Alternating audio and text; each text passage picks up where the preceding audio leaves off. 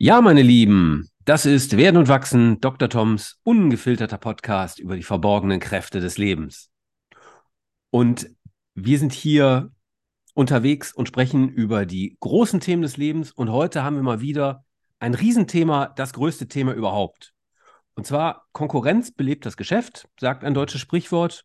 Und wir wollen heute über eine besondere Form des Wettbewerbs sprechen, nämlich über eine sehr männliche Form, den Schwanzvergleich.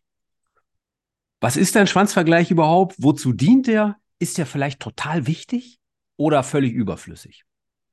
Dem wollen wir uns heute nähern und ähm, ja, äh, wir haben einen ganz tollen Gast bei uns.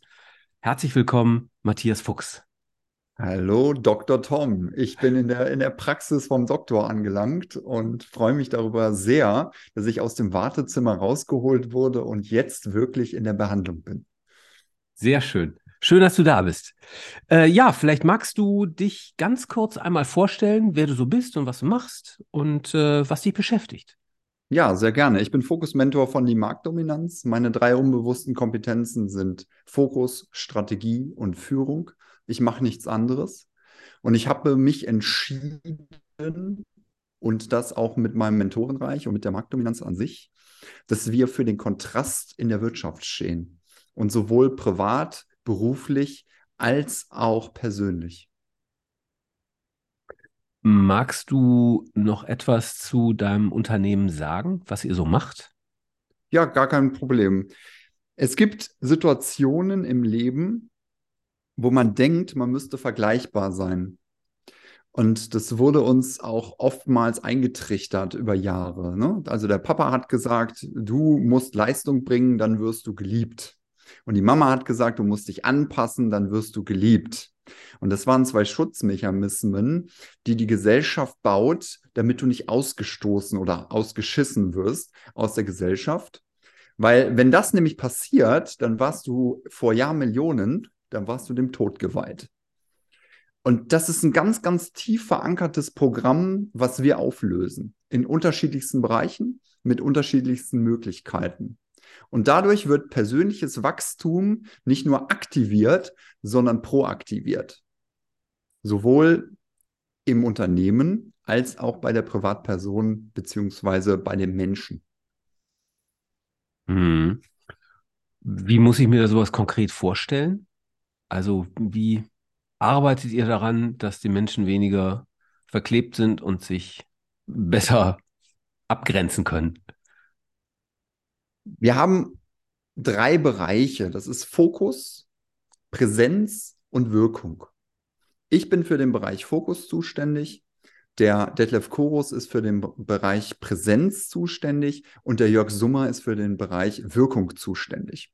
Und wir haben festgestellt im Laufe der Zeit, ich erzähle gleich mal ein bisschen was, wo das herkommt, ähm, dass diese drei Kräfte zusammen Kontrast erzeugen. Und Kontrast ist das, was die meisten sich nicht gönnen und sich nicht erlauben und sich selber die Erglaubnis nicht geben. Wir haben am 1. September die Marktdominanz-Show gestartet, wo wir immer interessante Gäste haben oder auch ähm, einfach nur bei uns sind. Und da reden wir über Themen, die uns beschäftigen, die aber auch die Wirtschaft beschäftigt oder auch Unternehmer beschäftigt aber auf eine Art und Weise so ungefiltert und so grenzenlos, dass wir nur Freunde und Feinde haben. Mhm. Und das ist Kontrast. Was sind das für Themen?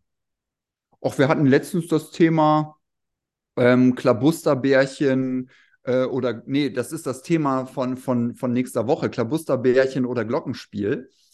Ähm, wenn man jetzt weiß, was ein Klabusterbärchen ist, äh, dann, also Tom lacht schon. Ähm, kannst du ja mal googeln, wenn du magst. Genau. Ich würde sagen, wir lassen das jetzt einfach so stehen. Mhm. Und jeder, der sich dafür interessiert, kann es einmal eben googeln und äh, sich freuen. Genau. Super. Aber dazu passt ja auch perfekt das Thema Schwanzvergleiche, was mhm. heute unser Thema ist. Ja. So. Was ist ein Schwanzvergleich? Ja, das äh, hast du in der Einleitung schon sehr, sehr schön beschrieben. Es ist meist ein männliches Verhalten, ähm, der Größte, der Schönste, der Stärkste im Raum zu sein und den anderen definitiv an die Wand zu spielen oder zu denunzieren, klein zu machen, ähm, auszuboten oder mit dem Ellbogen ein blaues Auge zu hauen.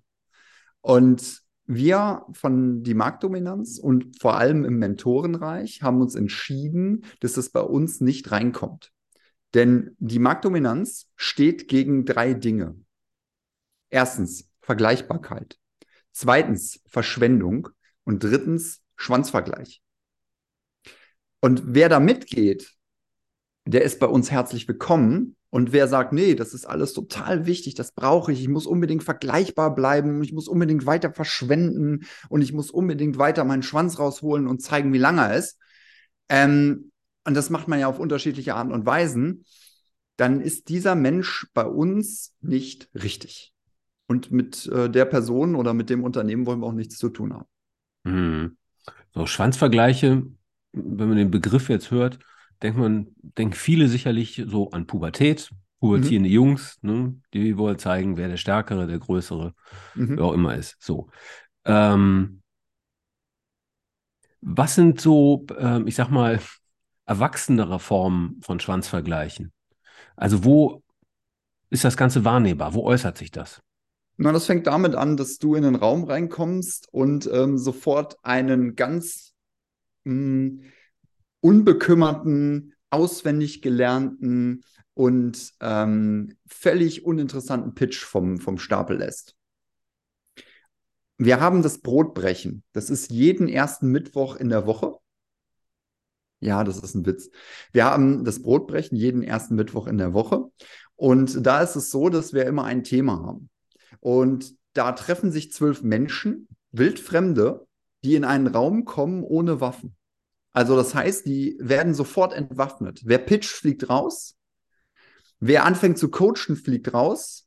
Es geht nur darum, dass man sich von 11.55 Uhr Einlass bis 12 Uhr findet und dann bis 13.03 Uhr seine Lebensgeschichte zum Besten gibt zum Thema, welches benannt wurde. Und das ist so spannend, weil alle ihre Themen vorher irgendwie ein bisschen vorbereitet haben und auf einmal umwerfen und verwerfen und sagen, äh, nee, ich wollte was ganz anderes erzählen, weil die Geschichte davor, die hat mich daran erinnert. Und dann gibt es so eine Kettenreaktion. Das ist einfach nur großartig. So, und Menschen, die mit dem, Schwanzvergleich, äh, äh, mit dem Schwanzvergleich in äh, diese Gruppierung eindringen wollen, die machen immer Folgendes. Ja, ähm, also ich als Verkaufsdirektor vom Unternehmen Tralala, wir machen ja so und so und so und so und das und das machen wir auch noch. Es interessiert keine Sau im Raum. Es interessiert niemanden, noch niemals der, der es sagt. Und dann fangen die erst an, eine Geschichte zu erzählen und die wird ein Pitch. Und irgendwann geht bei mir so eine innere ähm, Hutschnur äh, hoch und zerreißt sich. Und dann sage ich so, stopp. Noch ein Wort und du fliegst aus der Gruppe. Und das ist ein, eine Konsequenz, die wir gelernt haben, dass wir mit solchen Menschen einfach nichts mehr anfangen können. Dieses, dieses unmotivierte, ich muss mich beweisen, ich muss zeigen, dass ich es drauf habe und am besten noch mit dem Jodeldiplom um die Ecke kommen. Und keiner möchte das hören. Es interessiert keinen. Wenn ich kaufen will, kaufe ich, weil ich verstanden habe, dass du mir nützt dass dein Mehrwert bei mir landet und etwas erzeugt, was ich brauche, was ich will. Mhm. Und alles andere ist so eine gelernte 80er Jahre Verkaufskacke. Ich furze dir das Sofa voll und krieg dich nicht mehr aus der Bude, falls du dich erinnerst an diese Versicherungsvertreter von damals.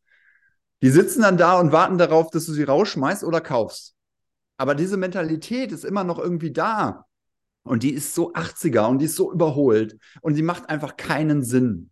Und deswegen polarisiere oder kontrastiere ich wie blöde, damit die Leute mich entweder lieben oder ignorieren. Hm. Ich habe ja meine Berufslaufbahn bei einer großen Bank in Süddeutschland begonnen. Mhm. Ich erinnere mich, da gab es irgendwie so ein, ich weiß gar nicht, so eine Art Fortbildung oder Seminar oder so. Auf jeden Fall waren irgendwie verschiedenste, ich sag mal, Führungskräfte aus dem Institut irgendwie anwesend, die stellten sich dann vor und einer sagte, ja, ich bin hier so und so, ähm, ich verantworte die Region äh, Nürnberg und ich habe 70 Leute. Mhm. Und dann raunte mein Chef irgendwie so in den Raum rein, das ist ja Tonnenideologie. Sondern guckte der ganz irritiert. Ne? Ich würde sagen, das war so der Ansatz zu einem, zu einem Schwanzvergleich. Ne? Ja. Ähm, jetzt kann sich wahrscheinlich keiner davon freimachen, dass er nicht auch selber irgendwie da gelegentlich mal irgendwo äh, zeigt, was er hat. Woran erinnerst du dich? Also, wann, wann hast du deinen letzten Schwanzvergleich gemacht? Als ich noch nötig hatte. Als ich, als ich, als ich dachte, das wäre total sinnvoll, das zu tun, weil alle anderen machen es ja auch. Alle anderen machen es doch auch. Du kommst in einen Raum rein und jetzt mal ganz speziell auf Männer bezogen. Das machen Frauen übrigens auch, weil sie es gelernt haben und es passt überhaupt nicht zu denen. Aber zu Männern passt es auch nicht. Du musst aber Folgendes wissen.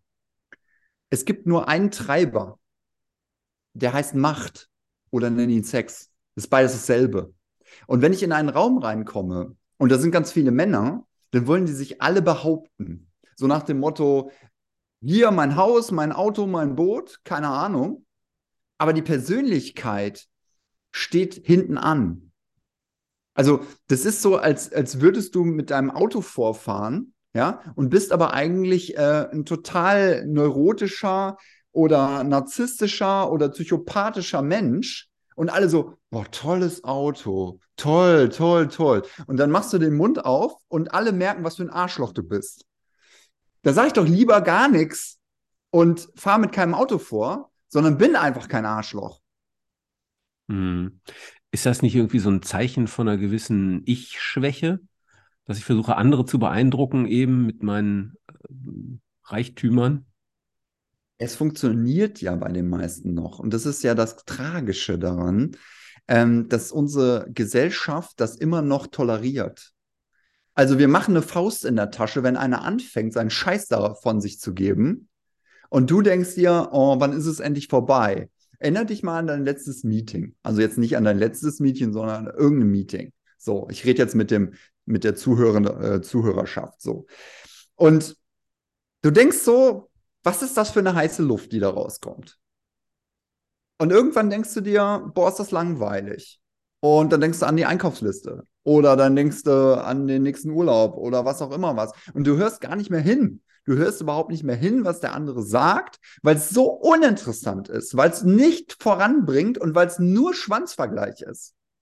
Ich habe von einer Führungskraft gehört, und das ist jetzt äh, der erste Tipp, den ich mal gebe, dass du dir äh, eine Person in den Raum setzt, die das Ganze unterbricht. Also sobald einer sich profiliert, länger als eine Minute, ähm, sagt die Person, ähm, hör mal, stopp, du fängst gerade Schwanzvergleichen an. Wie auch immer das formuliert wird, das kann man ja auch im Unternehmen anders benennen. Und dann, oh, äh, oh, ist mir gar nicht aufgefallen. Wupp, hinsetzen. Und das ist ein Lernaspekt. Und dadurch werden Meetings nicht nur beschleunigt, sondern effizienter. Mhm weil keiner mehr sich profiliert und den anderen an die Wand spielen will, wie toll er ist, weil es interessiert keinen. Ich habe so eine These. Also früher, sag mal, sind die Schwanzvergleiche vor allem eben über materielle Güter gelaufen. Ne? Mhm, also mein ja. Haus, mein Auto, mein Boot und so. Und das wandelt sich so ein bisschen. Das sind jetzt so andere Dinge, ähm, die da jetzt sozusagen auch mit nach oben kommen. Mhm. Also ähm, vielleicht noch, ich habe drei Firmen gegründet oder ich war dreimal im Ashram mhm. oder solche. Dinge. Ja. So, aber der Mechanismus ist eigentlich nach wie vor ziemlich lebendig. Ja, es, ähm, es ist immer so, dass man glaubt, man müsste dem anderen irgendwas beweisen. Hm. Ich habe für mich entschieden, ich kann nicht anders, ich bin der lebende Beweis. Und das macht was mit mir. Ich kann nicht anders. Ich will der lebende Beweis sein. Ich will der lebende Beweis sein, dass man einfach das sagt, was man denkt und trotzdem sehr erfolgreich sein kann in dem, was man tut. Und dass es kein Widerspruch ist, was Papa und Mama mal irgendwann einem beigebracht haben. Du musst mhm. Leistung bringen, dann wirst du geliebt. Du musst Anerkennung, beziehungsweise du musst dich anpassen, dann wirst du geliebt. Und zwischen diesen Dingen bewegen sich die meisten Menschen. Die sind immer noch ihren Eltern hörig und versuchen, denen zu gefallen. Und finden diese Entsprechungen in anderen Menschen, wo sie dann die Position hineinprojizieren. Äh, also ich werde da wirklich innerlich aggro, wenn, wenn ich das mitkriege. Aber es ist bei den meisten immer noch der Fall. Und da kannst du dich jetzt auch mal hinterfragen, liebe Zuhörerschaft. Ich denke, das hat was mit ähm, persönlicher Reife zu tun. Also, dass man sich eben äh, gut mit sich selber auseinandergesetzt hat und äh, gerade irgendwie seine schwachen Punkte mal ein bisschen erforscht hat, sage ich mal. Mhm. Ähm, ja, also in meiner Erziehung war, wurde so, ich sag mal, brav sein, äh, durchaus groß geschrieben. Ja. Das habe ich auch ordentlich äh, mitgenommen in mein Erwachsenenleben und ähm, würde sagen, heute finde ich es ziemlich cool, wenn man seine Meinung sagt und das auf eine ähm, wertschätzende Art und Weise tut. Mhm. Also sozusagen einfach nur sich selber auszukotzen, hat zwar auch eine gewisse befreiende Wirkung, ist aber meistens für alle anderen drumherum eher anstrengend. Mhm. So, deswegen, ähm, aber wenn man das irgendwie auf eine produktive, gute Weise sagt, irgendwie man beiträgt, ne, und so, ist natürlich sensationell, wenn Menschen einfach das sagen, was sie wirklich denken, fühlen, empfinden. Detlef Chorus, der Präsenzmentor von die Marktdominanz, der sagt immer, authentisch kannst du auch scheiße sein. Das finde ich einen großartigen Spruch. Ja, du kannst auch authentisch scheiße sein. Und das ist genau dasselbe wie mit der Wertschätzungsbubble. Ah, man muss alle wertschätzen. Ja, genau. Hm. Aber das können die meisten dann selber nicht. Die können selber ihren Wert nicht schätzen. Und das ist, das ist genau der Punkt. Und da, da denke da denk ich mir immer persönlich, hör doch auf, alles wertzuschätzen. Sondern fang doch erstmal bei deinem Wert an und dann ist doch schon viel gemacht. Genau, also das, das spricht mir aus der Seele, weil ich kann, also es gibt so ein, so ein, einer meiner Lieblingssprüche, Michel de Montaigne. Es ist genauso viel Abstand zwischen uns und uns selbst wie zwischen uns und den anderen. Mhm. Heißt, die Beziehung, die ich zu mir selber habe, die spiegle ich auch sozusagen mhm. in den Beziehungen zu meinen Mitmenschen. Bin ich liebevoll, bewusst, gut mit mir selbst, kann ich auch das auch mit anderen eben gut sein. Bin ich hart und kalt gegen mich selbst, werde ich auch hart und kalt gegen meine Mitmenschen sein. Ja. So, Wertschätzung beginnt bei dir selbst. Ne? Mit dem Wertschätzen, was alles da ist. Im Starken wie auch vielleicht im Schwachen. Ist eh so eine Sache, was ist überhaupt stark und was ist schwach und mhm. hat das nicht viel mehr mit Situationen zu tun, wo das eine angebracht ist und das andere mal. So, also gibt, also, ne, und äh, genau, also es beginnt bei uns selbst. Und ich glaube, dass das so groß geworden ist. Eigentlich freue ich mich darüber, weil wir alle so einen gewissen Mangel an Wertschätzung haben. Gerade wir Deutschen sind ja so gepolt, so nach dem Motto, ähm, äh, keine Kritik muss Lob genug sein. Mhm. So, ne, eigentlich eine totale Katastrophe. Ja. Aber wenn Dinge gut laufen, sagt keiner was. Ne? Wenn es was zu meckern gibt, irgendwie, dann stehen wir ganz vorne und ne, sind da ganz fleißig. Und ähm, deswegen finde ich das eigentlich ganz gut, wenn es jetzt mal so eine Gegenbewegung gibt und vielleicht das Ganze auch zu breit getreten wird. Das ist auch richtig. So, aber das tut uns auch ganz gut, vielleicht auf eine gewisse Weise. Und dann können wir irgendwann mal zu einem gesunden Maß kommen, ne? das eben bei uns selbst beginnt und wie stehst du denn zu dem, wie, wie stehst du denn zu dem Thema radikale Ehrlichkeit? Oh, das ist tatsächlich, also das ist äh, ein heißes Thema für mich. Weil ich habe eben gesagt, in meiner Erziehung war, war das nicht so angesagt, radikal ja. ehrlich zu sein. Ja. Und dann habe ich mich gefragt, wäre das so eine Art gutes Gegengift? So eine mhm. Art, um, um mhm. das sozusagen so insgesamt eben auf ein gutes Level alles zu kriegen. Ja. Und ähm, also du brauchst auch schon eine gewisse innere Stärke, um das zu machen. Mhm. Ähm, ich bin letztendlich für mich äh, so rausgekommen, das macht totalen Sinn, wenn ich Dinge auch gut äh, sagen kann, mhm. sozusagen. Mhm. Also wenn ich so innerlich auch gereift bin, ne, dass das nicht nur barbarisch sozusagen ausgekotzt wird, was in mir ist, sondern ja. ähm, eben in einer guten Form oder sozialverträglichen Form irgendwie auch nach draußen äh, kommt. Dann ist eine radikale Ehrlichkeit sicherlich äh, auch was Hilfreiches. Und andere müssen auch damit umgehen. Mhm. Und ich glaube, man kann dann sehr leicht auch sehr dominant in vielen Situationen werden. Mhm. Mhm. Weil ich meine, es gibt ja ständig was auszudrücken. Ne? Also deine Seele bildert ständig. Du hast ständig ein Gefühl zu irgendetwas. So, und wenn du das irgendwie ähm, dann auch da, dauerhaft auslebst, sag ich mal, dann gibt es was zu gucken. ja, also ich habe mich mit dem mit der Thematik äh, sehr sehr lange beschäftigt und es ist ein absoluter Beschleuniger in Beziehungsgefilden. Äh, ja. Ähm, wenn du die Erlaubnis irgendwann hast, also wenn du die Erglaubnis irgendwann hast, das heißt, du hast die Erlaubnis und du hast den Glauben, dass das wirklich etwas Positives auslöst und kein Wutanfall ist, der einfach nur eine Projektion ist. Wenn ich das in der Beziehung ausprobiere, frage mhm. ich meinen Partner erstmal um Erlaubnis, vielleicht. Mhm. Oder wir vereinbaren das. Mhm. Heißt das auch, dass das, was der andere ausdrückt, ich nicht persönlich nehmen sollte? Also, es gibt äh, den Unterschied zwischen Persönlichkeit und Verhalten. Mhm. Die Persönlichkeit ist immer perfekt, vollkommen und ideal. Nennen wir sie vollkommen. Dann stößt sich da keiner an. Das Verhalten ist meist sub, sub, subbewusst angepasst an eine Situation, die nicht mehr ist. Mhm. Mein Verhalten wird ständig überprüft von meiner Umwelt. Und wenn ich der nicht abverlange, dass die mich reflektiert, dann reife ich nicht so schnell, wie ich das könnte, wenn ich mich selbst nur reflektiere. Hm. Also ich, ich für meinen Teil habe ein Eintagsleben. Das heißt, ich werde morgens geboren, ich sterbe abends und lebe mein Leben. Das heißt, das, was ich jetzt mit dir hier tue, ist ein Teil meines Lebens und deswegen ist es unwiderruflich. Und ich bin komplett 100% hier.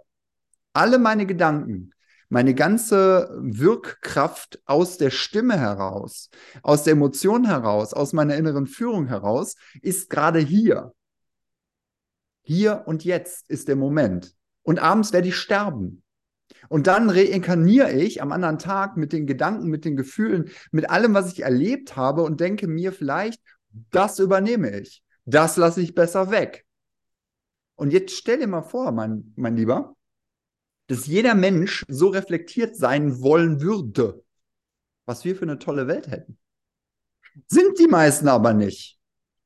Also äh, das ist eh so ein Punkt, den ich, wenn ich mir was wünschen dürfte für diese Welt, dann wäre es mehr Bewusstheit. Ja. Mehr Bewusstheit über die eigenen Kompetenzen, Qualitäten, Dinge, aber auch darüber, was ich mit dem, was ich sage und tue, in der Welt bewirke. Also welche negativen und auch vielleicht auch positiven ähm, Resultate ich damit erzeuge. Ja. Und das sehe ich genauso. Und deswegen das Eintagsleben. Mhm. Das Eintagsleben ermöglicht dir, an diesem Tag eine Person zu sein, eine Identität zu testen, zu prüfen, wie Schuhe oder wie Socken oder wie ein Anzug, ob die mir passt, ob ich da Bock drauf habe. Und dann nimmst du die Anteile, die du an diesem Leben, in diesem Tag erlebt hast, mit in dein neues Leben hinein. Mhm. Und jetzt kommt die Beschleunigung ins Spiel. Wenn du dann auch noch Spiegel von außen hast und bekommst und die radikal ehrlich zu dir sind, Du hast einen Reifeprozess in einem Jahr, dass sich die Menschen auf der Straße nicht mehr erkennen. Die, dieses, die radikale Ehrlichkeit, hast du das selber mal ausprobiert? Ich mache das. Okay. Und wo, wo lebst du das? In deiner Partnerschaft, im Business, bei deinen Freunden? Generell. Generell. Also es ist so, ich habe das am Anfang ähm, vermieden. Und dann ist das immer wieder ausgebrochen. Also das ist immer so gewesen, dass mein Bewusstsein, mein Unbewusstsein, mein Unterbewusstsein ähm, blockiert hat. Ich rede gerade mit dir aus meinem Unterbewusstsein, aus meiner inneren Führung, weil alles andere würde mich blockieren. Dann würde ich was anderes sagen, dann würde ich drüber nachdenken und dann würde ich das abwiegen und dann würde ich sagen, oh, das kannst du so nicht sagen, oh, die Sprache darfst du so nicht benutzen, da könnte ich ja den anderen verletzen so ein Blödsinn. Alles, was ich gesagt habe, kann ich auch irgendwo wieder einfangen und revidieren. Mhm. Und die radikale Ehrlichkeit ist ein Beschleuniger im Unternehmen. Es gibt sogar Forschungsergebnisse, wo diese ganzen Unternehmen die radikale Ehrlichkeit wirklich benutzen und einsetzen, expansorisch ihre Umsätze verX-facht haben. Weil bitte, danke, tralala, hopsasa, einfach weggenommen wurde. E-Mails wurden beschleunigt mit diesen ganzen Beschönigungen. Da stand dann einfach drin, ja, bitte das und das machen, danke, bumm. Fertig. Nein, das hast du scheiße gemacht. Das war richtig kacke. Wenn man Persönlichkeit vom Verhalten trennt, da muss man eine gewisse Reife für haben, klar. Aber wenn man das tut, dann ist jede Rückkopplung von einem Spiegel, von einem Menschen wertvoll. Aber man darf den Wert auch für sich dann erkennen und sich mhm. nicht irgendwie eingeschnappt in die Ecke setzen und schmollen wie ein kleines Kind. Was für Voraussetzungen braucht es, damit das gut funktioniert? Eine, eine absolut gereifte Persönlichkeit. Also ich nenne sie erwachsen. Also wirklich gewachsen ähm, und erfahrungsbehaftet und die Entscheidung getroffen, dass jede Information, die kommt, bei mir gefiltert werden darf und ich entscheide, was ich mit dieser Schallwelle anstelle. Wenn du jetzt anfängst, mich zu beleidigen, dann kann das bei mir resonieren. Ich kann das filtern oder ich kann es einfach annehmen. Die meisten nehmen es einfach an. Ich nehme es nicht an. Wieso soll ich etwas annehmen, was mir schadet? Hm. Kann man machen. Dann hat man ein schönes Gesellschaftsspiel. Mensch, ärgere dich nicht, heißt das. Kennst du Unternehmen, die das, ähm, diese radikale Ehrlichkeit irgendwie in ihrer Kultur verankert haben? Ja, ich habe da einen Bericht drüber gelesen, aber ich kann dir das Unternehmen leider nicht mehr nennen. Das hat mich aber total animiert, das selber zu machen. Und seit bei uns die Korken und die Fetzen äh, fliegen, ähm, ist es so, dass wir viel schneller sind miteinander. Also das heißt, Jörg Detlef und ich, das ist manchmal die Visions-Superhölle weil das wirklich dann äh, losgeht im geschlossenen Raum. Hör mal, das war scheiße, das war scheiße, das war scheiße. Das hast du richtig gut gemacht, das war richtig scheiße. Mhm. Und dann geht man auseinander und muss darüber nachdenken, dass es nie um die Person ging. Es ging nie um den Matthias, sondern es ging immer um die Verhandlung und, und vor allem um die Verhaltensweise dahinter. Verhandlung, was meine ich damit? Ich muss mit mir selbst verhandeln, was ich mit dieser Information tue. Sind die Personen so wertvoll in meinem Leben? Haben die die Erlaubnis, dass sie das sagen dürfen und ich es reflektiere? Es gibt ganz viele Personen in meiner äh, langen Historie, ich bin jetzt 43, die mir irgendwas gesagt haben und ich habe es einfach ungefiltert angenommen. Und es hat mich immer verwirrt. Jetzt bin ich Fokusmentor. Ich lasse mich nicht mehr verwirren. Ich gebe den Fokus in mir und für andere vor. Das wäre doch bescheuert, wenn mir einer von außen auf der Straße sagt, ja, also das gefällt mir nicht. Und ich so, oh ja, da hast du recht. Ja, also das könntest du doch mal verändern auf deiner Internetseite. Ja, da hast du recht. Oder, oder, oder. Und da sind wir beim Nein sagen. Nein sagen ist viel wichtiger als Ja sagen. Hm. Braucht es irgendeine besondere Form von Sprache, damit das gut gelingt? Also mein, was du jetzt sagtest mit, das hast du schlecht gemacht, sozusagen. Also da ist gemacht, nicht du bist scheiße, sondern mhm. sozusagen, das ist scheiße gelaufen. Mhm. Also die Trennung zwischen Mensch und Handlung. Verhalten, ja. Mhm. Genau, Verhalten, ja. Mhm. Gibt es da sonst noch irgendwas, was aus deiner Warte zu beachten wäre? Ja, ganz wichtig ist, dass der andere die Erlaubnis hat. Also, dass er glaubt oder sie glaubt, dass das wertvoll für die Person ist. Und dass es nicht ein, eine Urgewalt ist, die auf mich einwirkt, weil ich da Bock drauf habe. Sondern dass es die andere Person auch wirklich reifen und, und, ähm, und erwachsen macht. Ist das etwas, was man vereinbart? Radikale Ehrlichkeit? Ja. Oder kann ich das auch ähm, allen anderen Menschen, mit denen ich es noch nicht vereinbart habe, gegenüberleben? Besser nicht. Weil? Naja, also es gibt ja im Darknet äh, die Möglichkeit für 10.000 Euro plus äh, einen Mörder auf dich anzusetzen. Und äh, dieser äh, ist, ähm, ja, ist halt erschwinglich und er macht es schnell. Und wenn du dir zu viele Feinde machst, weil du nämlich einfach dein Herz auf der Zunge trägst, wie ich das so mit Anfang 20 getan habe. Ich war mit Anfang 20, war ich so ein, ja, so ein Metaller mit langen schwarzen Haaren, wog 90 Kilo, nur Muskelmasse. Also ich war dreimal die Woche im Fitnessstudio und so weiter und so fort. Also ich war wirklich angsteinflößend, ganz schwarz angezogen Und man, man hätte sagen können, ich wäre so ein langhaariger Bombenleger gewesen, wie man früher gesagt hat. Und wenn ich auf einer Party war von irgendwem, ähm, dann ist es so, wenn jemand auf mich zukam, dann habe ich ihm direkt gesagt, was ich empfunden habe. Weil ich hochempath bin und hochsensibel. Das heißt, ich wusste, wann ich treffe. Und ich wollte treffen. Ich hatte da Spaß dran. Und da kam jemand auf mich zu und sagte, ah, wer bist du denn? Und ich so, du willst mir doch jetzt nicht die Hand geben.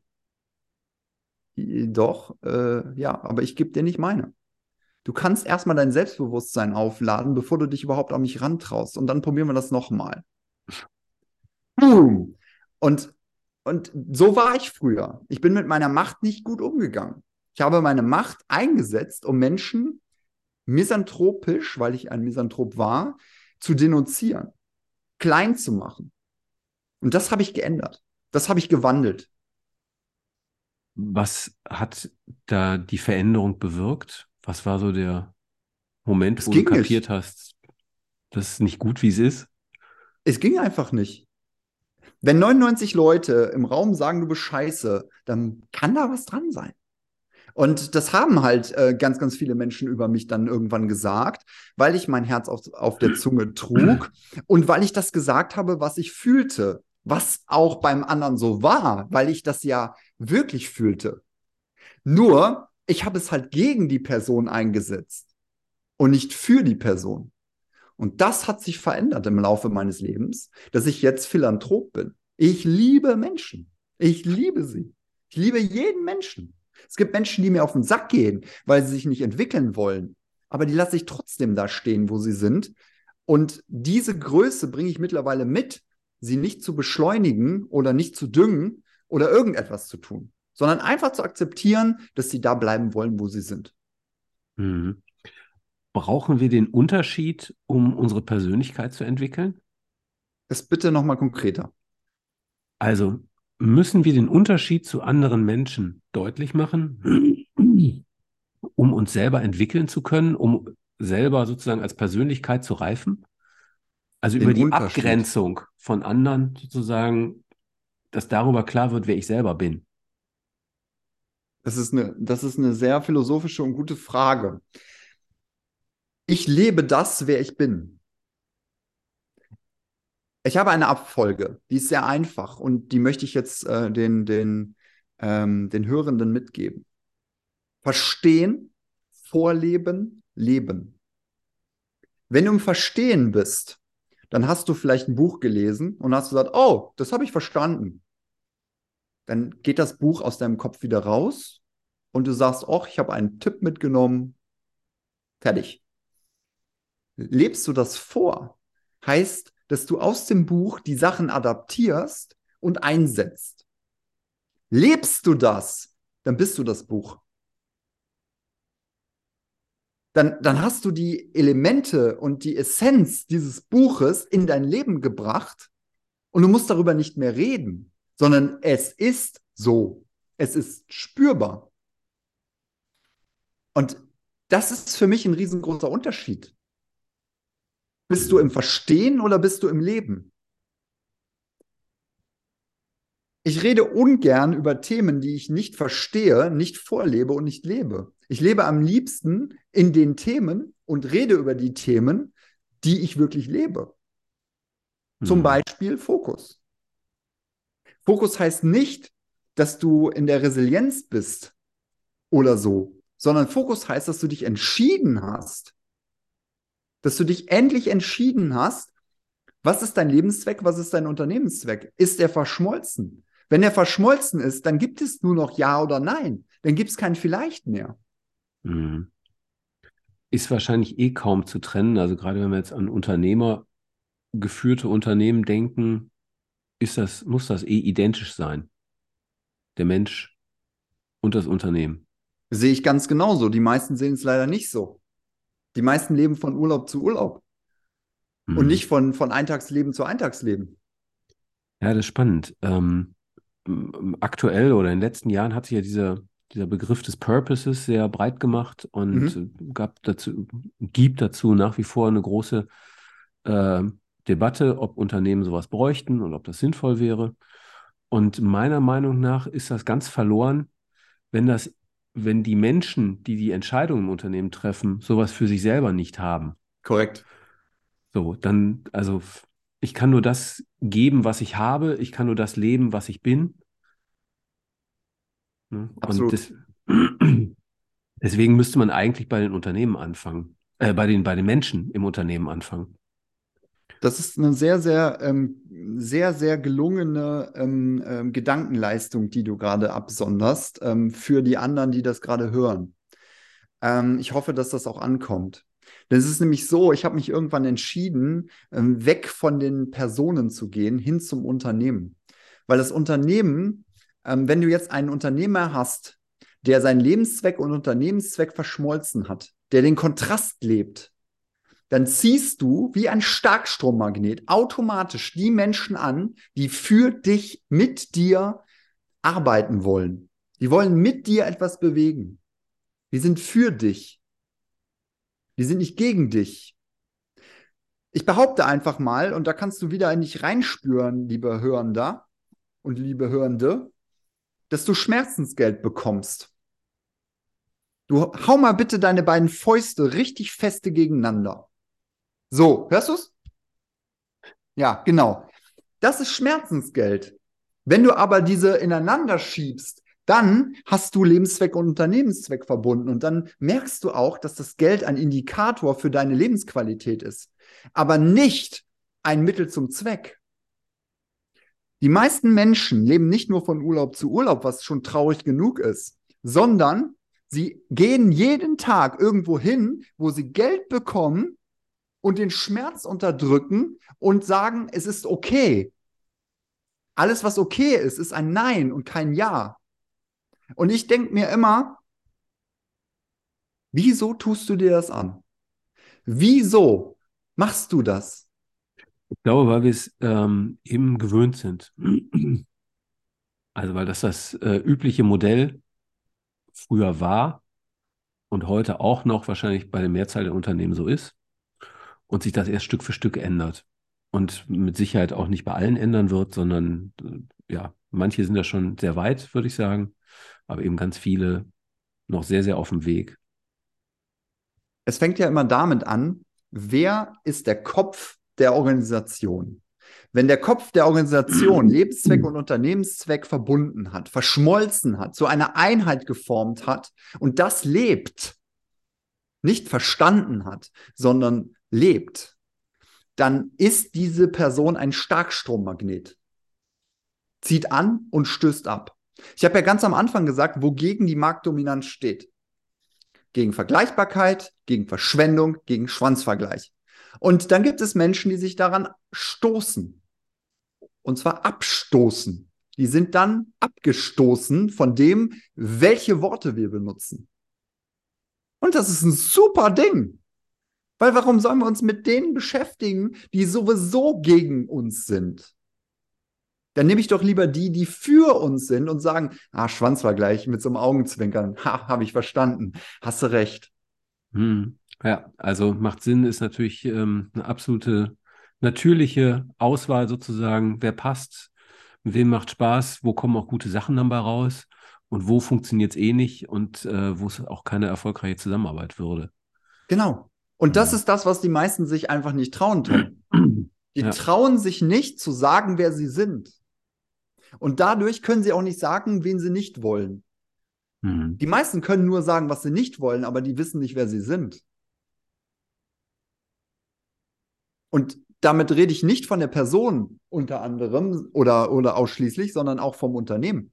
Die meisten Unternehmen sind in der Vergleichbarkeit, in der Verschwendung und im Schwanzvergleich unterwegs. Mhm. Und das ist der Anfang vom Ende. Deswegen sind die ganzen Krankheiten im Unternehmen. Die meisten Unternehmen sind krank.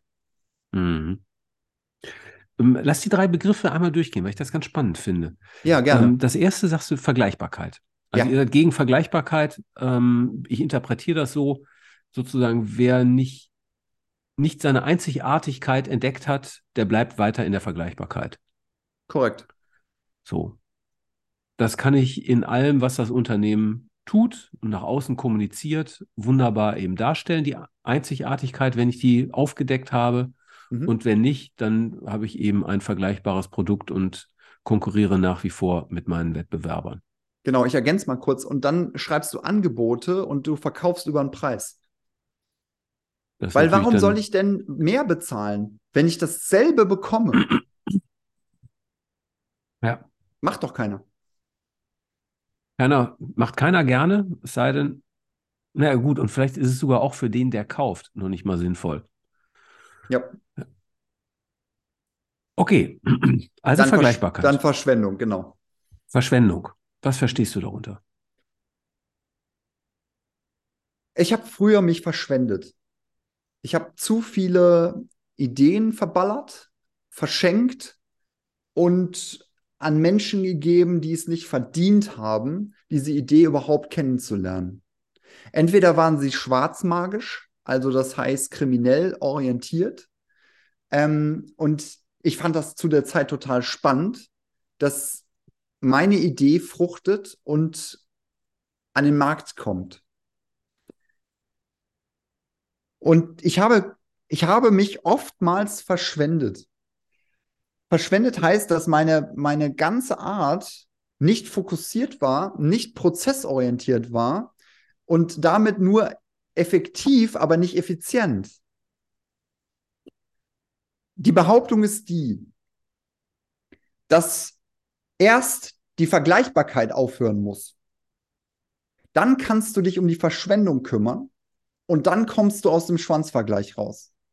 Und wenn du das als Unternehmen oder als Person, das sind beide Systeme, das ist vollkommen egal, es ist immer dasselbe. Wenn du das geschafft hast, dann bist du eins. Dann bist du auch nicht mehr angreifbar, sondern bist du nur noch begreifbar. Jeder kann dich anfassen, aber keiner kann dich mehr verletzen. Weil du entschieden hast, wer du bist. Wenn du entschieden hast, wer du bist, als Person und als Unternehmen, dann hört der Kampf auf. Dann hörst du nicht mehr dieses Kampfgeschrei in dir und versuchst deinen Katana zu ziehen und alles wegzumetzeln, sondern dann lässt du es einfach stecken und sagst, lass es besser. Es gibt eine Geschichte, ich habe hm, eine lange Zeit Kampfsport gemacht und ich war in der Disco. Da war ich so um die 20 rum. Und da habe ich irgendeinen angerempelt und ihm sein Bier aus der Hand geschlagen aus Versehen. War wirklich aus Versehen, habe ich nicht extra gemacht. Und der so, äh, kam auf mich zu und wollte Prügelei anfangen. Und das erste, was ich gemacht habe, weil ich diesem Prinzip gefolgt bin, schon sehr, sehr früh, aber ich hatte das nicht aufs Business übertragen, habe ich gesagt, ey, alles cool, alles ruhig, alles gut. Ich wollte das nicht. Es war nicht meine Absicht, aber besser lässt du es jetzt. Und dann habe ich ihm ganz langsam die Hand auf die Schulter gelegt, immer so getapst. Das macht man beim Kampfsport so, dass man Kontakt kriegt. Und dann merkte der immer mehr, wie ruhig ich bin und wie selbstsicher. Und dann war der Kampf vorbei, der gar nicht begonnen hat. Wenn man das jetzt auf die Wirtschaft überträgt, wie viele Kämpfe werden ausgefochten? Wie viele Kaltakquisen werden geführt? Wie heroische Kampfeinsätze mit SWAT-Teams, die dann sich den Weg frei ballern müssen? Allein die, allein die Art und Weise CEO, CFO, CSO, wenn man das mal übersetzt, das kommt aus dem Militär. Und wenn du das in einer Organisation immer mehr in die Strategie bringst, oder, oder, oder, dann bleibst du auch in dem Kampf. Und wer geht denn gerne morgens zum Kampf statt zur Arbeit? Ja, also tatsächlich, ich habe ja in den 90er Jahren äh, studiert und ähm, da war das sehr en vogue, dass man Ideen und Praktiken aus dem militärischen Bereich in die Betriebswirtschaft übertragen hat.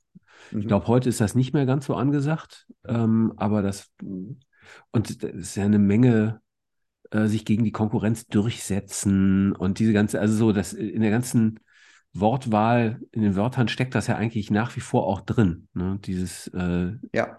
Siegen und Besiegen. Das ist ganz schön. Ich habe ein Zitat gefunden, das passt da super dazu. Ja. Ähm, das ist von Helmut Maucher, das ist ähm, der ehemalige Vorstandsvorsitzende von Nestle. Mhm. Und das ist so der Übervater von Nestle gewesen. ja. der ähm, auch viele kluge Entscheidungen getroffen hat und ähm, diesen Konzern sehr geformt hat. Wenn einer draußen den anderen nicht schlägt, weil er das Gefühl hat, er sollte Jesus spielen, wird er selbst geschlagen. Das ist die simple Wahrheit. Mhm. Also fressen oder gefressen werden. Mhm. Passt ganz gut zur Unternehmensgeschichte von Nestle, muss man sagen. Ja. Ähm, aber ich fand so, ja, ich würde da nicht uneingeschränkt zustimmen wollen. Ja, ich stimme da gar nicht zu. Also für, für mich und äh, für die Marktdominanz persönlich, wir arbeiten nicht mit Arschlöchern. Wir arbeiten mit Menschen, die auf einer Bewusstseinsebene zu Hause sind, mh, die wir als angenehm empfinden, weil sonst wollen wir keine Zeit einsetzen, keine Energie, keine, keine Ideen. Noch niemals ein Gespräch macht dann noch Sinn. Und das ist eine so klare Abgrenzung, wie die meisten sich das nicht trauen. Weil die brauchen nämlich noch Aufträge und die wollen Angebote schreiben. Ich schreibe keine Angebote. Ich sage, so und so ist das, kannst du noch mal schriftlich haben, machen wir oder machen wir nicht. Glaubst du mir? Habe ich die Erglaubnis von dir oder habe ich sie nicht? Diese Vergleichbarkeit ist der Anfang vom Ende. Ich glaube, letztendlich steckt dann ein Paradigma dahinter. Mhm. Also dieses ähm, Fressen und gefressen werden ist ein sehr wettbewerbsorientierter Ansatz. Ne? Der heißt, ähm, wenn ich mehr nehme, kann, können die anderen auch nur weniger nehmen. Ähm, das Ganze ist sozusagen ein Nullsummenspiel, bei dem ich versuche, möglichst gut abzuschneiden. Ja. Und wenn das, dieses Paradigma dann ähm, mit den Menschen in die Organisation kommt, dann verhalten die sich natürlich auch so. Die treffen also entsprechende Entscheidungen, die genau das widerspiegeln. Mhm. Und das führt dann zu der Wirtschaft, die wir in der Vergangenheit sehr stark gesehen haben, mit den ganzen negativen Aspekten wie äh, gewaltiger Umweltverbrauch und also mein Beispiel Nutella. Mhm. So. In nu Nutella, Ferrero wird aufschreien und sagen, nein, das stimmt gar nicht, aber ich glaube, das stimmt schon. Mhm. Billiger Zucker, schlechte Fette. Mhm. Ein Produkt, das du niemals gut kriegst. Egal, mhm. wie du das umbauen würdest, das wird niemals ein gesundes, hochwertiges Produkt. Nö. So. Aber die wollen natürlich trotzdem, das Unternehmen lebt davon, das weiter verkaufen. Ich meine, es ist ja eine unglaublich starke Marke. Ne? Da fällt mir, so. da fällt mir eine kleine Geschichte ein und äh, ich glaube, die wird auch nochmal einen Kontrast erzeugen. Ähm, es gibt so Menschen, die denken, sie werden über Nacht dick. Und irgendwann sehen sie ihren kleinen Pillemann nicht mehr. Und dann stehen sie vorm Spiegel und sagen, oh, da ist er ja noch. Wunderbar. Und dann denke ich mir immer, und du bist jetzt über Nacht dick geworden, oder wie? Ja, äh, fast. Ja, äh, dieser Bauch äh, hat sehr viel Bier gesehen, oder wie? Also der, der, der Punkt ist der, wir arbeiten mit kleinen Schritten darauf hin, uns so negativ zu verändern, weil wir es nicht bewusst haben, was wir tun. Und das, was du gerade erzählt hast, Nutella, ich würde als Markenstratege würde ich sagen, Nutella ist total ungesund, schmeckt aber richtig geil. Dann habe ich doch die Entscheidung getroffen, es ist ungesund. Ich muss mich nicht selbst verarschen. Dann esse ich es trotzdem.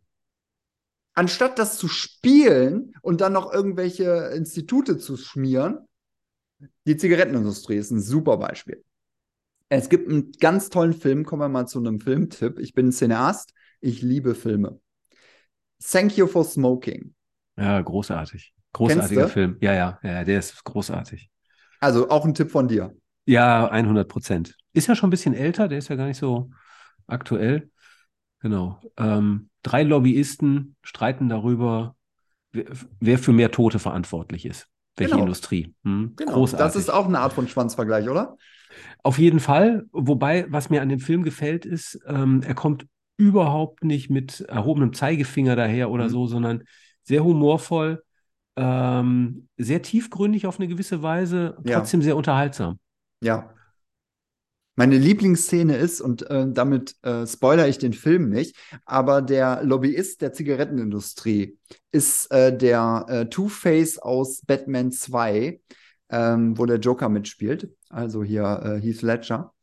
Und äh, der kommt in die Schule, weil sein Sohn äh, ihn mitbringt und die Eltern sich vorstellen, was sie beruflich machen. Und dann sagt er, ja, ich arbeite für die Zigarettenindustrie, ich bin Lobbyist und äh, la la la la la und erzählt ein. Und dann meldet sich ein kleines Mädchen, das ist wohl das ähm, Strebermädchen aus der Klasse, und es meldet sich und sagt, ich, ich, ich, ich, ich, ich, ich. Und dann sagt er, ja, was ist denn meine Kleine? Meine Mama sagt, ähm, dass Zigaretten total schädlich sind. Und er ist in einem Modus von Lobbyist und sagt, ist deine Mama Ärztin? Und die ganze Klasse so, äh, Pause, Pause, Pause, schweig, schweig. Also, ach, war doch nur ein Witz, und du merkst halt, dass der so schnell ist mit seinen Argumentationsketten. Der Film ist ein Rhetorik-Feuerwerk. Wenn du was über Verhandlungen lernen willst, zieh dir den Film rein. Ja. Ähm, ähnlich gut fand ich auch Weiß über Dick Cheney. Den habe ich noch nicht gesehen. Oh, Den würde ich noch gerne absolute sehen. Empfehlung. Der ist auch sensationell. Christian Also, Bale, ne? Ähm, ich bin total schlecht mit Namen und Schauspielern. Also Mhm. das ist äh, genau. Also da kann ich gar nichts zu sagen. Aber ich weiß, Ja. also der der Film mir hat er super gefallen. Also weil er eben halt auch da gibt es ganz viel Parallelen. Mhm. Also auch was so Argumentationen anbelangt, ähm, PR, geschickte PR, Mhm. äh, so. Also sind ein paar tolle Beispiele drin. Du wirst da eine helle Freude dran haben. Mhm. Genau. Ja, der, der ist noch auf meiner Weiß. Liste. ähm, und ich bin mir ziemlich sicher, bitte korrigiert mich äh, im, im, äh, im Chat hier, ähm, dass Christian Bale, einer meiner absoluten Lieblingsschauspieler, den Cheney spielt. Und der hat sich extra hochgefressen, äh, gefressen, damit der in diese, in diese Rolle reinpasst. Also der hat keinen Fettsuit an, sondern der ist richtig fett geworden. Also ich gucke mal direkt hier nach. Ja, guck mal eben. Genau. Ich mache die Werbemelodie. Werbemelodie. Mann. Hier kommt die. Werbemelodie. Das ist die Werbemelodie. So, also Christian Bale, genau, spielt Ja. Dick Cheney. Ja, genau. So ist das. Siehst du, das sind so Leute, da kannst du mir ein Foto zeigen, wüsste ich, so, ja, vielleicht schon mal gesehen, keine Ahnung. Name, ich habe keine Ahnung. Na, Christian Bale ist ja ein, ein ganz besonderer Schauspieler, weil der sich richtig in die Rolle reingibt. Also der gibt wirklich 100 Prozent. Der hungert sich runter, der frisst sich hoch, der baut Muskeln auf in kürzester Zeit. Alles Ja. für die Rolle. Okay, siehst du, ein Produzent ist Brad Pitt, sehe ich hier gerade. Das wusste ich nicht. Ich auch nicht. Schön. Sache. Also ähm, absolute Filmempfehlung, kommen natürlich auch, äh, kommt in die Shownotes. Ach, das ist cool. Genau. Ich habe noch einen Gedanken, den ich total spannend fand und ähm, wo ich gerne mal mit dir drüber sprechen wollte. Aber los. Ähm, und zwar sagtest du eben, du führst ein Eintagesleben. Eintagsleben, ja. Ein Eintagsleben und davon ganz viele. Mhm. Und da steckt ja dann eigentlich auch der Gedanke drin, dass gestern war ich vielleicht so und heute Mhm. bin ich ganz anders und morgen Mhm. bin ich vielleicht nochmal jemand ein Mhm. Stück weit anders. Ja. Und da sind zwei Gedanken, die mich da beschäftigen. Das erste ist, Ja. ähm, mit der Perspektive bin ich ja unglaublich veränderungsfähig. Mhm. Ja. Weil wer ich bin, ist eigentlich eine Wahl, ein Mhm. Stück weit. Mhm. Vielleicht innerhalb gewisser Grenzen, aber doch. Ja, So, das gibt mit. mir, das gibt mir natürlich eine unglaubliche Autonomie und Handlungsstärke. Wie schön ist das? Wir träumen alle davon. Das Es ist super. gelebte Realität, wenn du dir das erlaubst. Ich hole mal ein bisschen aus und erzähle noch mal ein bisschen mehr über mich. Ich mache das immer ungern, dass ich über mich erzähle. Ich will einfach nur ganz viel Content, das ganz viel uns alle. Mehrwert absondern, ähm, damit es dann auch in die richtige Blutbahn ge- gerät oder in die richtige Gehirnzelle kommt oder ins richtige Ohr und dann in die Umsetzung. Ähm, Eintagsleben. Wie ist das entstanden? Ich habe mich gefragt, wieso ich so schnell reflektiere und reife. Kleine Geschichte. Mit Anfang 30 wurde ich auf ein Klassentreffen eingeladen. Und ähm, ich kam bei diesem Klassentreffen an und da standen so zwei meiner ehemaligen Klassenkameraden vor der Tür. Beides so, so ein bisschen schrankmäßige Typen, also fast schon wie so ein Türsteher. Ja, du kommst hier nicht rein, das ist, äh, Disco muss andere Schuhe tragen. Und ähm, die standen da und sagten so: Das ist hier geschlossene Gesellschaft. Und ich so: Ja, weiß ich. Das ist geschlossene Gesellschaft. Ich so: Ja, weiß ich. Ich möchte da rein. Ja, aber wir haben doch gesagt, es ist geschlossene Gesellschaft. Überleg doch mal, wieso ich da rein will. Äh, nee, der Fuchs. Und ich so, ja, richtig. Wir hätten dich gar nicht wiedererkannt. Ich so, ja, gut, äh, ist ja nicht schlimm. Geh rein. Die lassen mich rein, wundern sich noch so ein bisschen, äh, wie verbraucht sie aussehen und wie äh, gut ich aussehe für mein Alter. Geh rein, alle Blicke drehen sich um, weil ich meinen mein, mein Dimmer nicht runtergefahren habe, sondern hochgedreht habe, damit auch wirklich was im Raum passiert. Also Charisma an. Und ich komme in den Raum rein, alle drehen sich um und du siehst nur Fragezeichen in den Gesichtern. Wer ist das? Wer ist das? Wer ist das? Wer ist das? Und ich so, hi. Und die so, wer bist du? Und ich so, ich bin der Fuchs. Nein, das glauben wir nicht. Das kann doch nicht sein. So, und dann saß ich irgendwann bei den Frauen, die mich mit dem Arsch nicht angeguckt haben. Ja, wirklich. Und dann stellt mir eine Frau die Frage, und alle anderen sitzen interessiert drumherum, wie kannst du denn so gut aussehen? Und ich so, gute Gedanken. Ich will mit einem Lächeln und mit einem, mit einem coolen Gesicht auf dem Gesicht, also mit einem coolen Gesicht sterben. Und deswegen mache ich mir gute Gedanken und keine Scheißgedanken. Und das macht auch was mit dem Körper. Das macht auch was mit der Haut. Das macht auch was mit den Augen. Das macht was mit den Zähnen und so weiter. Egal, wird zu esoterisch. Die nächste Sache war, ich sag einer meiner Flammen, die ich auch wirklich heiß fand früher, die immer noch ganz gut aussah. Und wie geht's dir so? Ja, mir geht's gut. Willst du mal meine Kinder sehen? Ich so, nein will ich nicht. Und sie so, doch, ich will dir aber meine Kinder zeigen. Ich so, ich will aber was von dir wissen. Ja, aber meine Tochter, die ist total erfolgreich in der Schule. Also die schreibt nur Einsen und Zweien. Ich so, das ist schön für dich. Und sie so, ja, aber warum interessiert dich das nicht? Ich so, ich interessiere mich für dich. Du bist jetzt hier. Du sitzt vor mir. Erzähl mir was von dir. Und da wurde die auf einmal total traurig weil sie nichts von sich erzählen konnte, weil sie so langweilig war und alles auf ihre Kinder projiziert hat. Und ich dachte mir, was passiert hier? Was ist das für ein Leben, was die meisten führen? Von wem? Wer führt das Leben überhaupt? Gibt es da ein Leben?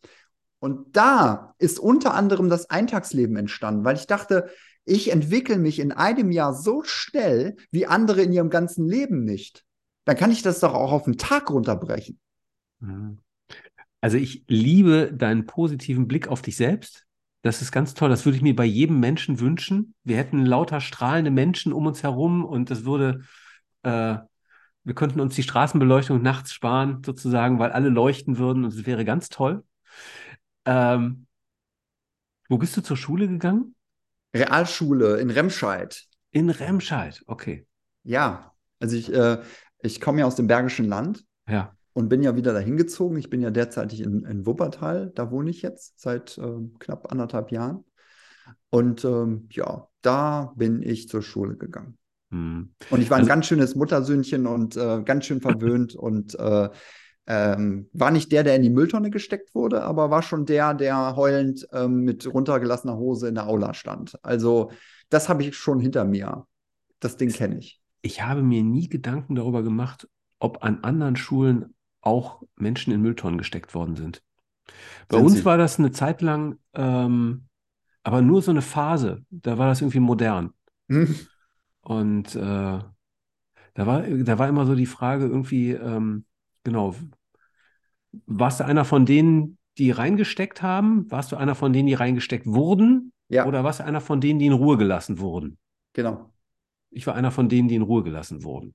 Ja, ich war einer, äh, der ähm, ähm, aus dem Tonunterricht äh, nackt in die Aula geschmissen wurde.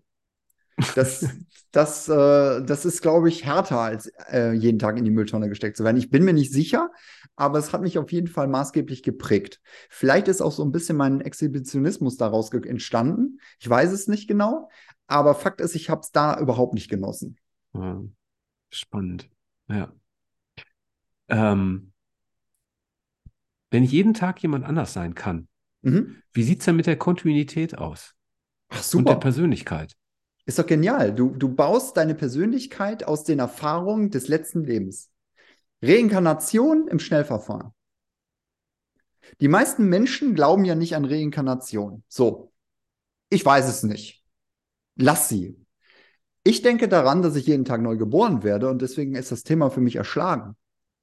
Weil ich möchte, dass meine Version heute, die jetzt gerade mit dir spricht und die jetzt gerade über den Äther geht, die beste Version meiner selbst ist.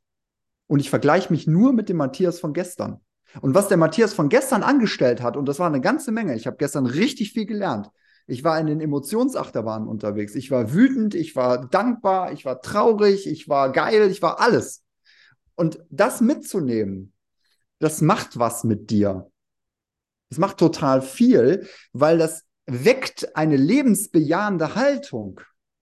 Weil jeder Tag auf, jemand, auf, auf, auf einmal eine Priorität bekommt. Natürlich habe ich auch Tage, die ich verpimmel. Also wo ich wirklich äh, zu Hause rumhänge und im Bett liege und, und einfach nur was esse und keine Ahnung. Aber das ist auch okay, weil ich weiß ja, der nächste Tag wird anders. Ah, ist das spannend.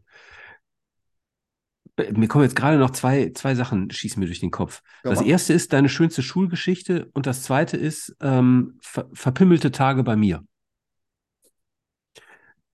Verpimmelte Tage bei mir geht, glaube ich, schneller, weil ich kenne das nicht, dass ich einfach nur rumlümmel, sozusagen. Es gibt immer Dinge, für die ich mich interessiere. Mhm. Und wenn ich Zeit frei habe, dann beschäftige ich mich mit diesen Dingen, die mich interessieren. Mhm. Und ich bin da, es, ich meine, jeder Mensch ist anders, so, aber bei mir gibt es wie so eine Grundneugierde. Und ich liebe es zum Beispiel, mich ähm, bei Arte oder Dreisat oder Netflix oder sonst was inspirieren zu lassen. Und ich Mhm. habe ähm, zum Beispiel neulich eine Doku geschaut über K-Pop und diese ganze koreanische Kulturszene. Mhm. Das fand ich spannend wie ein Krimi. Mhm. Also es ist unglaublich, sowas beschäftigt mich dann auch richtig und arbeitet so in mir weiter. Ja. Hm. Also bei Also mir ist es so, dass ich die, Lamme, äh, die Langeweile lieben lerne. Und Langeweile ist für mich der Kreativitätstreibstoff schlechthin. Ich habe mal ähm, von einem, ähm, von einem ähm, Agenturleiter gehört, der einen Raum hatte mit einem Sofa. Einfach nur ein großer Raum, 80 Quadratmeter groß, ein Sofa. Der ist morgens reingegangen, hat sich gelangweilt. Ist wieder rausgegangen zum Mittagessen, hat sich gelangweilt. Und irgendwann, nach zwei, drei Tagen, kam er mit der Idee. Und dann hat er das ganze Unternehmen aktiviert. Und als ich die Geschichte gehört habe, ist mir total viel klar geworden. Ich langweile mich mittlerweile sehr gerne. Es nervt mich immer noch. Aber ich langweile mich, weil ich weiß, dass ich dann Kreativitätshochschübe bekomme, die alle anderen in Bewegung bringen. Ach, super. Von Beuys gibt es so einen Spruch, ich denke sowieso mit dem Knie, wo dann alle sagen, oh, was ist das denn? Toll, völlig irre. ja, Und tatsächlich mache ich das heute wirklich. ja, So, es ist zwar nicht wirklich das Knie, aber ich löse meine äh, Probleme und Herausforderungen, meine geschäftlichen Fragen alle im Schlaf sozusagen. Also Mhm. der Schlaf ist eigentlich eher so eine Art Meditation, so, Mhm. aber ich lasse die Dinge sozusagen sacken und gucke irgendwie, was kommen für Impulse hoch. Also ich beschäftige mich erst mit den Dingen, dann kommt so eine Phase und dann gibt es die Lösung Mhm. sozusagen. Und das, äh, die Langeweile ist ja das Fehlen von Eindrücken von außen genau. was dazu führt, dass sozusagen die Impulse, die aus mir herauskommen, die in mir sind, dann sozusagen die Möglichkeit haben, wenn ich den Raum dafür aufmache, dass sie nach oben kommen in mein Bewusstsein. Es gibt ganz viele Macher da draußen. Ich habe ein Modell, das nennt sich Leitwolf-Dreieck. Da gibt es den Bewahrer, den Macher und den Vordenker. Und in der Mitte gibt es den Leitwolf, der alles in sich trägt. Die meisten meiner Mandanten, unserer Mandanten sind Macher. Und die machen und machen und machen, aber denken nicht vor. Die denken vielleicht nochmal in die Vergangenheit zurück, bewahren noch ein bisschen, was sie da so erarbeitet und erwirtschaftet haben und ähm, ähm, feiern sich für alte Erfolge. Aber sie machen, machen, machen, machen. Ich hatte mal eine, eine Freundin, ähm, die hat äh, Band-Catering gemacht für, für Rockbands. Und das äh, weltweit teilweise. Und, und die war nur am Machen. Und dann habe ich sie irgendwann mal gefragt, denkst du auch mal? Und da war sie total verwirrt. Dann sagte ich, ich denke mehr, als dass ich mache. Aber wenn ich gedacht habe, dann mache ich. Und das ist der Unterschied. Der Unterschied ist nicht die Idee, der Unterschied ist die Idee in die Realität bringen. Und deswegen ist es so wichtig, dass du dich langweilst. Und ich langweile mich nicht, indem ich vor die weiße Wand starre, sondern ich gucke zum Beispiel Wrestling. Ich bin großer Wrestling-Fan. Mich langweilt Wrestling total. Mich kann das aber auch euphorisieren. Aber es ist für mich Langeweile, weil mein Hirn einfach nur Leute durch den Ring fliegen sieht, irgendwelche Stories, irgendwelche Personal Branding Geschichten, die genial sind.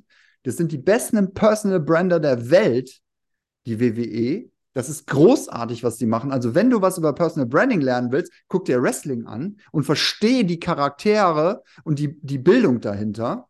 Egal, nur mal so am Rande, kleiner Tipp. Wrestling langweilt mich. Und das, das erdet mich, weil meine Gedanken nicht mehr in irgendeine Richtung gehen, sondern ich einfach nur den Leuten zugucke, was sie da tun. Hm. Großartig. Hm. Ich muss nichts machen, sondern ich kann einfach nur folgen. Ich kann einfach nur genießen.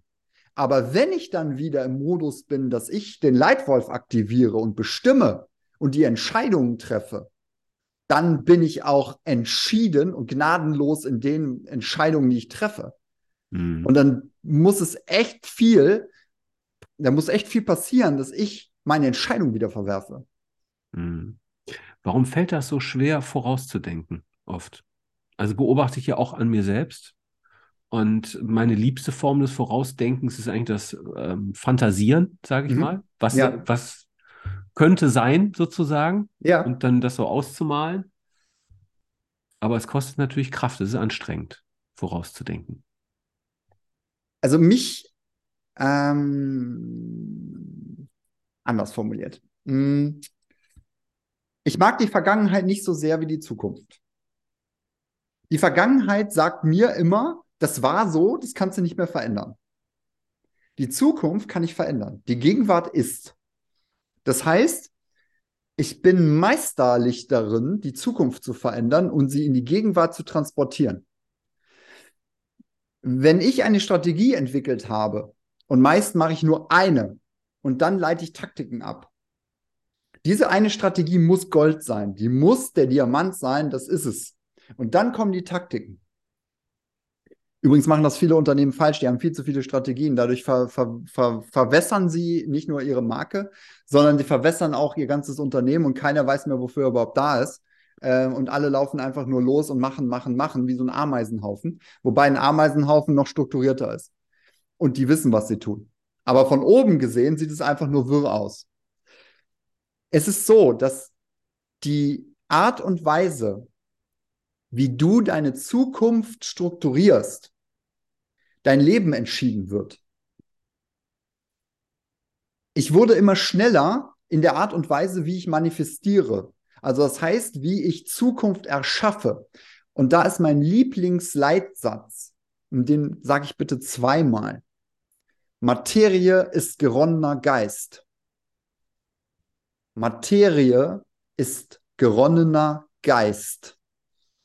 Das wird Goethe zugeschrieben, dieses, äh, dieses Zitat. Und das ist ein, ein, ein, ähm, eine, eine Form, die dein Gehirn so sehr beschäftigen kann, wenn du darauf rumdenkst. Ich habe da lange drüber nachgedacht, als ich diesen Satz das erste Mal hörte. Und ich bin zu dem Schluss gekommen, dass ich ihn für mich lebe. Denn ich erschaffe, wenn ich etwas gedacht habe. Ich lasse es nicht als Gedanke sondern ich erschaffe. Es wird Realität, es wird greifbar, es wird auch angreifbar Und dadurch kann es aber erst eine Qualität entwickeln. Nur ein Gedanke ist nichts wert. Es ist einfach nur ein Hirnstrom. Wenn aber ein Gedanke in die Umsetzung kommt und das verteidigt und, und äh, vorangetrieben wird, dann wird es für andere ersichtlich, was da passiert und was da im Vorfeld entstanden ist.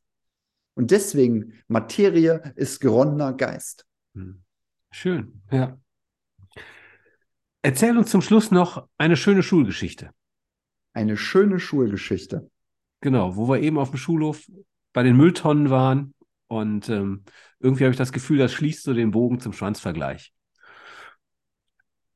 Ja, mir fällt eine schöne Schulgeschichte ein und da verquicke ich auch eine Metaphorik rein. Ich war auf einer Gestaltungsschule und war einer der Besten in der Klasse. Von Anfang an. Wir hatten aber einen Lehrer, das war so ein alter Seebär. Also der war so richtig so, so wie so ein Zwerg sah der aus. Also der hatte so, so, so, ein, ähm, so einen weißen Bart, so ein bisschen wie der Weihnachtsmann, passt zu der Jahreszeit. Und ähm, der hatte, glaube ich, auch einen Anker tätowiert. Also der war wirklich so ein Seebär. Ne? So, und das war unser Kunstlehrer, unser Gestaltungs-, unser Gestaltungstechniklehrer.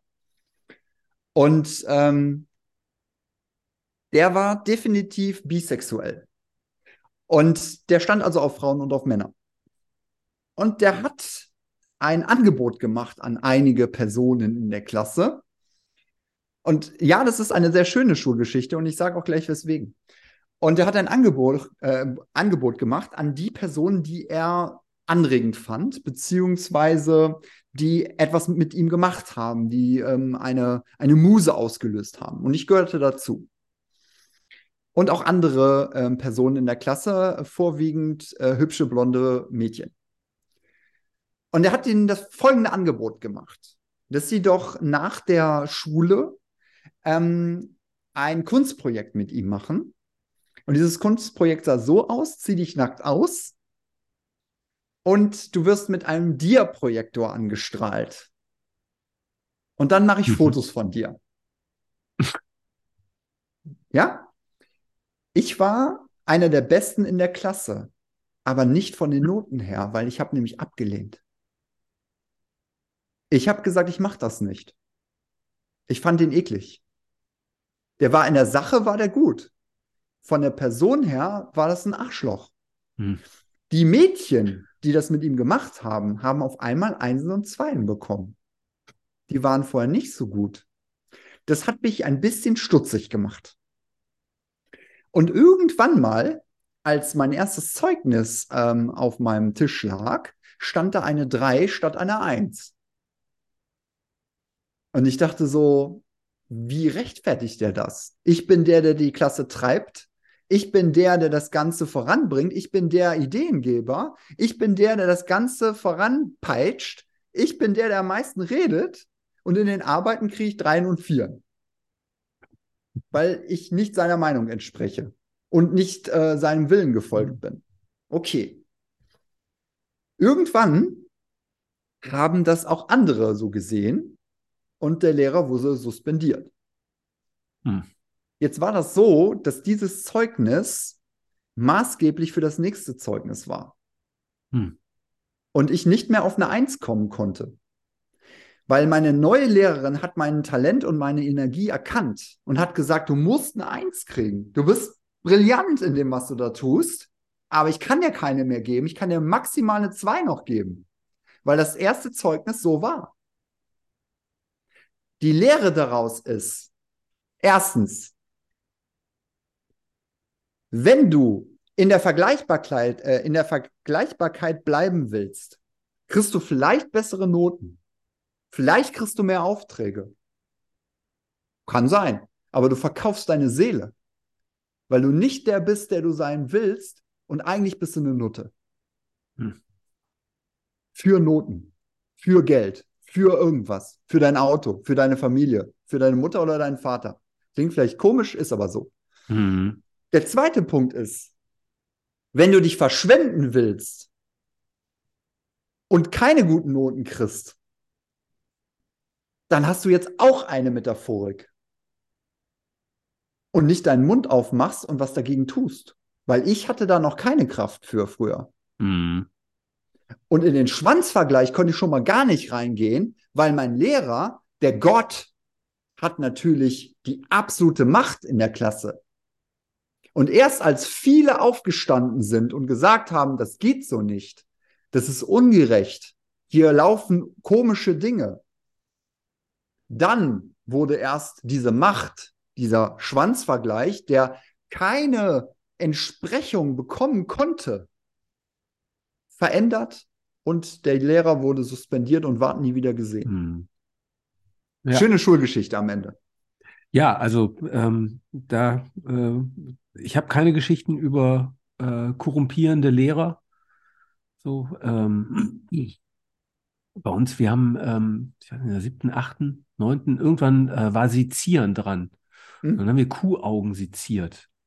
Und ähm, mein äh, bester Freund Tobias und ich, wir haben Augen in der Hosentasche rausgeschmuggelt aus dem Biounterricht Äh, und ähm, haben das, äh, diese Kuhaugen dann versucht, auf dem Schulhof äh, zu zerstören, sage ich mal. Die wir Mhm. vor die Wand geworfen haben und so, und die gingen einfach nicht kaputt.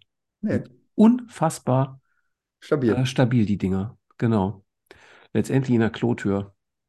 Dann Die haben wir ging's. quasi als Nussknacker benutzt. Das ja. Ist, ja. Gab bestimmt eine Riesensauerei. Das weiß ich gar nicht mehr, aber es ist, äh, eh lange her. Aber auch eine schöne Geschichte am Ende. Ja, vor, vor allem, was dann, äh, ich hatte, ähm, genau, das musste irgendwann so siebten, ja, achte, neunte, ähm, weil ich hatte ähm, als Wahlfach Biologie und auch im Normalen, also ich hatte sozusagen zweimal Biologie und der eine Ja. Lehrer sah, ah, das seziert irgendwie, dann machen wir jetzt auch sezieren und brachte dann Fische mit. Mhm. Und erster Schnitt, der ganze Raum stank nach Fisch. Und Mhm. mir wurde so speiübel, dass ich gesagt habe, ich weigere mich hier weiterzumachen. Und ich habe dann den Rest der Zeit des Unterrichts äh, draußen verbracht. Ja. So, das, ja, genau. Ey, Was für eine Überleitung. Man Ja. sagt doch, der Fisch ähm, stinkt am Kopf als erstes, ne? Ja. Oder so. Mhm. ähm, es stimmt nicht. Also wenn man, wenn man Angler ist und äh, mein Vater ist Angler, dann weiß man, dass es nicht der Fall ist. Aber die Metapher dahinter ist toll. Und du hast dich ja schon am Anfang geweigert, dem Fisch zu sezieren, weil das nicht dein Ding ist. Also tatsächlich bin ich in manchen Dingen, mh, also ich bin sowieso sehr sensibel. Also ich bin absolut das Modell hochsensibel. Mhm. Und ähm, bei solchen Dingen ist halt auch, ich ertrage das dann nicht, muss ich sagen. Ja. Es ist ein Also- super Indikator, das solltest du, das solltest du beibehalten, weil das ist nämlich das, was die meisten tun. Schmerzensgeld kriegen für das, was sie gar nicht machen wollen und dann den nächsten Urlaub planen. So, und heute mit Kindern bin ich ja Vorbild sozusagen. Also was Mhm. lebe ich denen vor? Ne? Ja, Und ich finde immer, du hast, natürlich sollst du auch Menschen gegenüber nett sein und auch da gibt es Verpflichtungen, die du hast, aber du hast auch Verpflichtungen dir selbst gegenüber, hm. sozusagen. Also, wenn was auf dem Teller ist oder ne, wenn der Fisch da vor sich hin stinkt, sozusagen, welcher Verpflichtung folge ich jetzt? Der Ja. mir gegenüber oder der de- des anderen gegenüber? Und im Zweifelsfall würde ich immer sagen, folge deiner eigenen Verpflichtung. Also Hm. handle sozusagen nach deinem, nach dem, was du gerade wahrnimmst, sagst, okay, hier ist für mich die Grenze erreicht, so, ne? Also, Das ja, finde ich auch, das finde ich auch absolut richtig, dass man seine Grenzen kennt. Nur wenn man mit mir in Kontakt gerät, dann verschiebe ich diese. Und das ist eine meiner, ähm, meiner absoluten Stärken. Ich habe einen Mandanten gehabt und den habe ich gefragt, wieso kaufst du uns? Wieso kaufst du die Marktdominanz? Und dann sagte er so ganz persönlich zu mir im Einzelgespräch, würde er wahrscheinlich öffentlich so nicht sagen, ich kaufe deine Grenzbefreitheit. Schön, ja. Ich will das, was du bist. Das will ich in meinem Unternehmen haben. Ich will diese ganze Qualität. Und das hat mich total glücklich gemacht in dem Moment, weil ich das so noch nie gehört habe von einer anderen Person. Und das hat mir gezeigt, dass die Grenzen, die meist vorhanden sind, Schutz, Schu Schutzzonen sind, die unnötig sind, weil sie die Vergangenheit abbilden und nicht die mögliche Zukunft. Und diese Grenzen langsam einzureißen oder wegzuschaffen oder ähm, ähm, abzubauen, das ist meine größte Verantwortung und der komme ich gerne nach. Ganz toll. Lieber Matthias, das hat ganz viel Spaß gemacht. Und am Ende frage ich immer ähm, noch eine letzte Frage. Ja. Ähm, stell dir vor, du würdest dich oder du siehst dich selber nochmal als Schüler. Ja. Welchen Ratschlag würdest du dir selbst aus deiner Perspektive heute herausgeben?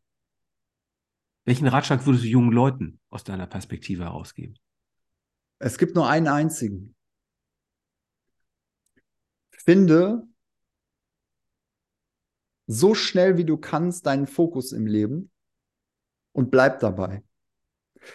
Die meisten haben zu viele Angebote, zu viele Chancen, zu viele Türen, die offen gehen, aber sie entscheiden sich nicht mehr.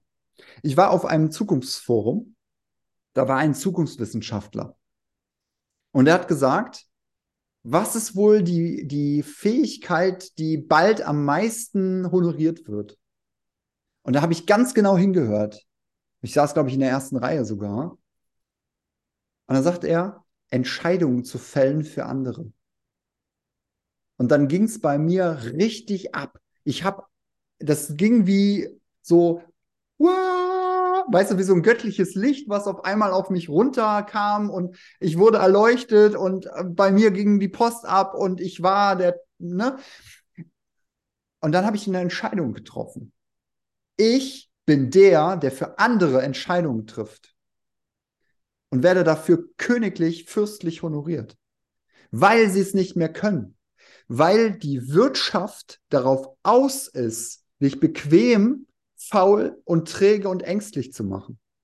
Und das ist jetzt kein äh, esoterisches Zeugs oder das ist jetzt kein gegen die Wirtschaftsgerede. Das ist Bequemlichkeit ist der höchste Faktor, der erreicht werden darf und der verkauft auch am besten. Wenn aber keine Entscheidungen mehr getroffen werden, dann bist du ein Leitwolf, der die ganze Zeit leidet, weil mhm. du dich nicht im Kreis drehst und dir die ganze Zeit am Schwanz riechst. Mhm. Aber nichts anderes mehr tust, als das zu tun und irgendwann zu sterben. Wenn du aber lernst, Entscheidungen anzunehmen, weil du spürst, dass es die richtigen sind, weil ein anderer, wie zum Beispiel ich, dir sagt, diese Entscheidung ist die exakt richtige für dich, dann ändert sich dein Leben und du wirst zum Leitwolf und du spürst das Feuer und du spürst die Energie in dir, weil du dich entschieden hast und weil jedes Ja dich weiterbringt und jedes Nein dich weiterbringt. Also, Matthias aus der Vergangenheit oder wie auch immer du heißen magst, suche nicht mehr. Entscheide deinen Fokus. Entscheide dich, ein Leitwolf zu sein für dich und dein Rudel. Und dann bleib dabei und geh den Weg. Der Weg des Leitwolfs ist ein harter, aber du kannst ihn gehen, wenn du dich früh entscheidest. Mhm. Ich glaube, danach kann nichts mehr kommen. Lieber Matthias, ganz, ganz herzlichen Dank. Das war ein ganz tolles Gespräch. Ähm, ich finde, wir haben ähm, einen spannenden Weg genommen und ähm, haben über Dinge gesprochen, von denen ich nicht gedacht hätte, dass wir sie thematisieren würden. Und ich danke dir sehr, sehr dafür. Und ähm, ich möchte schließen mit einem Zitat von Richard von Weizsäcker, den ich sehr schätze. Wettbewerb und Gewinn sind nicht das Maß aller Dinge. Bleibt hungrig. Alles klar. Vielen Dank fürs Zuhören und ähm, ja, ich hoffe, ihr habt ähm, viel mitgenommen und hattet genauso viel Freude bei dem Gespräch wie wir. Und äh, ja, dann sage ich auf bald.